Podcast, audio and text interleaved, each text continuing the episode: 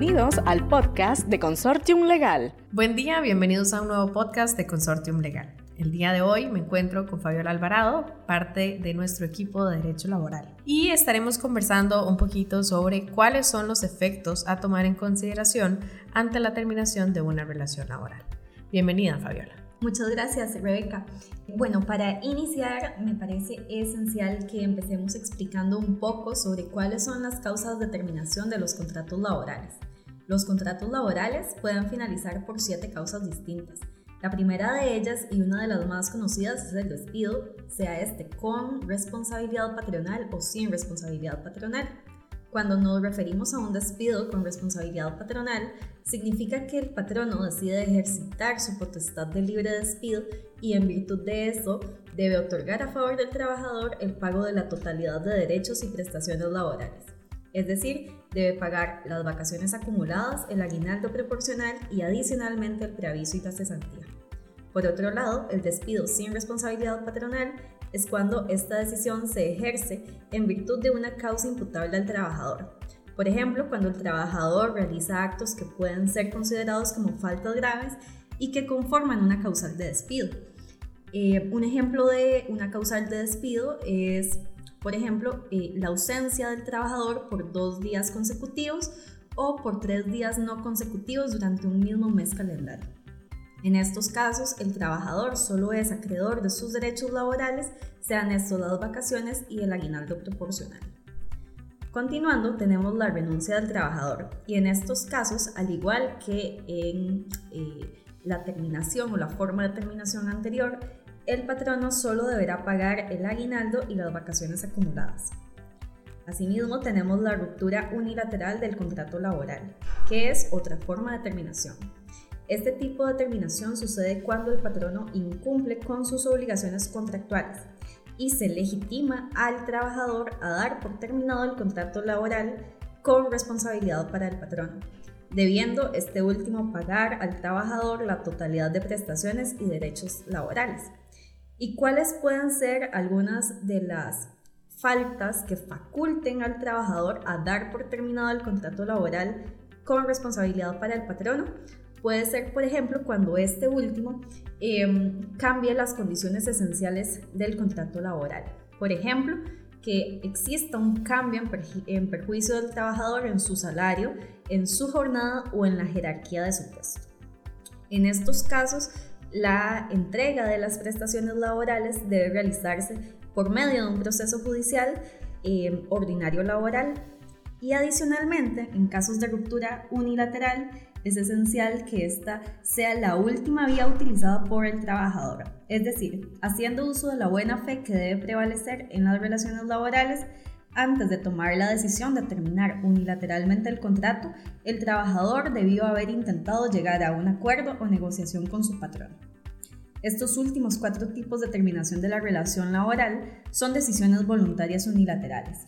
Esto en virtud de que cuando nos referimos a los despidos, sea con responsabilidad o sin responsabilidad patronal, lo que opera es la voluntad del patrón. Por otra parte, en la renuncia y la ruptura unilateral, opera la voluntad del trabajador de finalizar la relación laboral.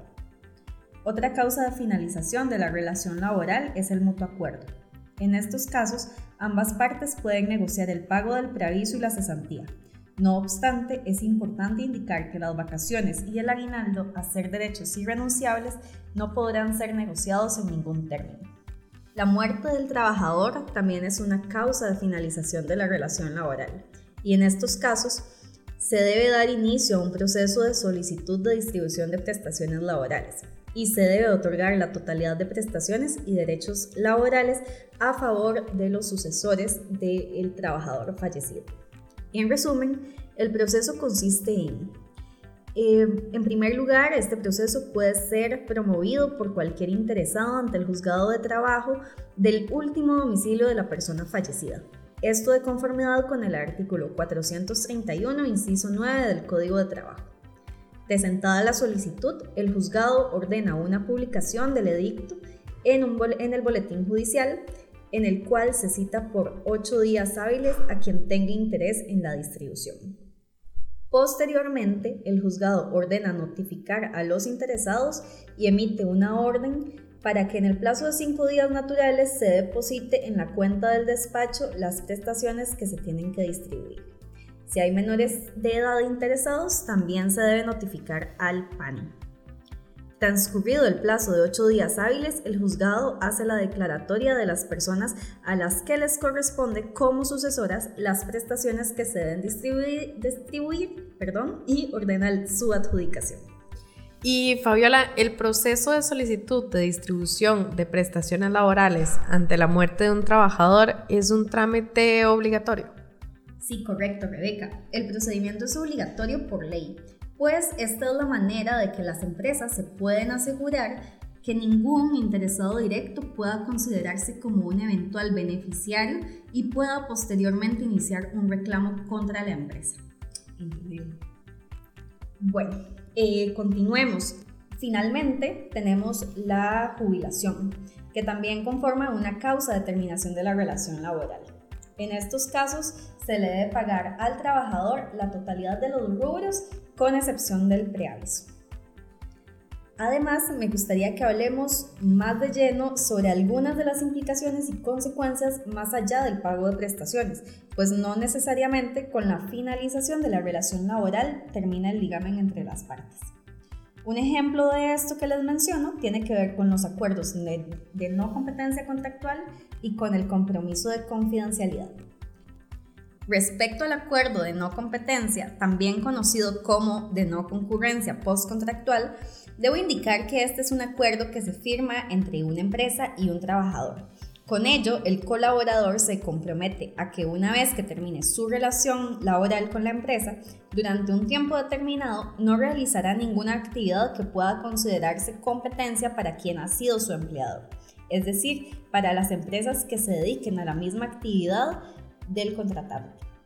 La sala segunda ha determinado que este tipo de pactos entre trabajadores y empleadores con efectos posteriores a la terminación del contrato de trabajo no son contrarios al ordenamiento jurídico, pues a través de ellos se busca prevenir una actividad socialmente reprochable y jurídicamente ilícita como es la concurrencia desleal. En Costa Rica, los acuerdos de no competencia se han desarrollado de forma meramente jurisprudencial, sin embargo, existen pocas resoluciones de la Sala Segunda relacionadas con la aplicación de las cláusulas de no competencia. Al momento de conocer estos asuntos, la Sala ha integrado cuatro elementos esenciales para delimitar la legalidad de la cláusula de no competencia postcontractual, los cuales son, como número uno, tenemos el fundamento, eh, en segundo lugar, tenemos la duración, en tercer lugar, tenemos la contraprestación o el pago, que se determina de acuerdo con em, el contrato a firmar. Y cuatro, la delimitación territorial suficiente y razonable. Así las cosas, en la resolución 89 del 2003, la sala segunda considera que el plazo de dos años es razonable. No obstante, el patrono no acuerda ningún monto por concepto de compensación, lo cual provoca que esta cláusula sea improcedente. Dicha resolución establece que sobre el principio de la libertad del trabajo, el cual puede entenderse como violentado en estos casos, la sala indica que la validez de estos acuerdos solo puede tolerarse si se pacta por un plazo razonable y si al mismo tiempo se satisface al trabajador con una compensación económica adecuada. En el caso concreto, el pacto se limitó por dos años, lo cual es razonable, pero no se estipuló ninguna compensación económica, y esta omisión constituye una falta, pues de esta manera el compromiso que adquirió el trabajador quedó sin fundamento o razón de ser. En ese mismo orden de ideas, y a modo de ejemplo, puedo comentarles sobre otra sentencia relevante y mucho más reciente por parte de la Sala Segunda. Esta es la resolución 977 del 2016 en la cual se consideró por parte de los magistrados que una compensación del 30% del salario recibido durante su relación laboral era un monto desproporcionado e irracional. En este caso específico, el ex colaborador debía haber limitada su libertad de empleo por un plazo de cuatro años en toda la región latinoamericana y recibiendo como contraprestación únicamente el 30%. El plazo de cuatro años es excesivo y la compensación económica suministrada es desproporcionada. Los fines pretendidos con la cláusula de confidencialidad, los cuales son evitar la competencia desleal, proteger la información y los métodos de operaciones confidenciales, al compararlos con las medidas o limitaciones impuestas, las cuales son no trabajar, por ejemplo, en el sector de la competencia en toda la región latinoamericana por cuatro años, resultan excesivos, desequilibrados y arbitrarios, afectando seriamente el derecho fundamental de libertad de trabajo. De acuerdo con las sentencias comentadas, tenemos que, debido a que el tema ha sido desarrollado únicamente por vía jurisprudencial, ante un eventual litigio, los tribunales analizarían el caso concreto, con base en la concurrencia y negociación de la totalidad de los elementos que podrían hacer que esta cláusula sea razonable y proporcionada. Nuestra recomendación es que en caso de que su empresa desee ejecutar una cláusula postcontractual, se cumplan con los elementos que ya anteriormente la Sala Segunda ha considerado como razonables y proporcionales. Por ejemplo, que la cláusula se extienda por un plazo de dos años y se compense al ex colaborador con un 50% de su salario. Fabiola, ¿y qué podría suceder si una empresa decide firmar un contrato de no competencia postcontractual, como lo mencionas, pero al finalizar la relación laboral decide no ejecutarlo? En estos casos siempre prevenimos a las empresas, pues em, en caso de que la empresa acepte firmar un contrato de no competencia en estas condiciones, ante la terminación de la relación laboral deberá incurrir en este gasto de manera obligatoria y cumplir con lo estipulado por el acuerdo por lo cual no recomendamos, este tipo, no recomendamos perdón, que este tipo de acuerdos se firmen con todos los trabajadores de la empresa, sino que más bien se firmen con aquellos trabajadores que tengan un mayor acceso a la información privilegiada y en virtud de sus puestos y funciones. Y Fabiola, finalmente una última pregunta. ¿Qué pasaría si la empresa incumple el acuerdo? En estos casos, pues el ex colaborador podrá ir a reclamar en sede judicial la ejecución del acuerdo en los términos pactados en él. Otra de las consecuencias importantes que pueden surgir después de la terminación de la relación laboral es el compromiso de confidencialidad. Es bastante común que incluso al inicio de la relación laboral se firme este tipo de documentos para proteger la información confidencial y sensible de las compañías. Nuestra recomendación es que también al finalizar la relación laboral las empresas mantengan la costumbre de firmar un, contrato de confidencialidad, especialmente para aquellos trabajadores que en virtud de sus funciones y durante la relación laboral tuvieron acceso a información sensible. Además de la firma del acuerdo, las empresas deberán mantener un esquema de definición y tratamiento de la información confidencial en donde se detalle qué tipo de información será considerada como sensible, quiénes tendrán acceso a ella, definiciones y demás temas relacionados con datos sensibles e información no divulgada. Caso contrario, la obligación para sus ex trabajadores no sería exigible, pues no sería clara. Otra recomendación para este tipo de acuerdos, cuando son firmados al terminar eh, el contrato laboral, es que se establezca una fecha de inicio y de final de la vigencia del documento. Comúnmente se establece la obligación de confidencialidad por un periodo entre 2 a 5 años o una vez que la empresa le comunique al ex trabajador la finalización de esta obligación. Para finalizar, es importante conversar acerca de los riesgos de exigencia de derechos no reconocidos durante la relación laboral. De acuerdo con el artículo 413 del Código de Trabajo, todos los derechos y acciones provenientes de los contratos de trabajo prescribirán en el término de un año contado a partir de la fecha de extinción del contrato laboral. ¿Qué derechos podrían ser exigibles durante este periodo? Por ejemplo, el reclamo de horas extras o el reclamo del pago de salario en especie.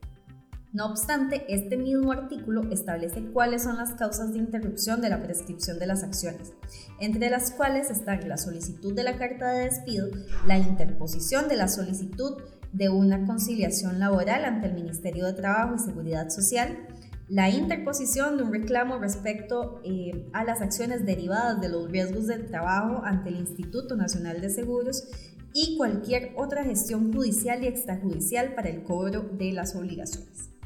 En virtud de esto, nuestra recomendación es que las empresas archiven los expedientes personales de los trabajadores durante toda la relación laboral y durante un tiempo prudencial que nosotros consideramos podría ser de dos años desde que finaliza la relación. ¿Esto por qué? Pues porque el plazo de prescripción es de un año, pero hay varias acciones que pueden extenderlo en virtud de que se interrumpe la prescripción laboral em, por los elementos que ya anteriormente les mencioné. Entonces, durante todo este periodo, los trabajadores podrán instaurar cualquier tipo de reclamo en sede judicial o administrativo y es necesario que las empresas cuenten con la documentación necesaria para defender sus puntos.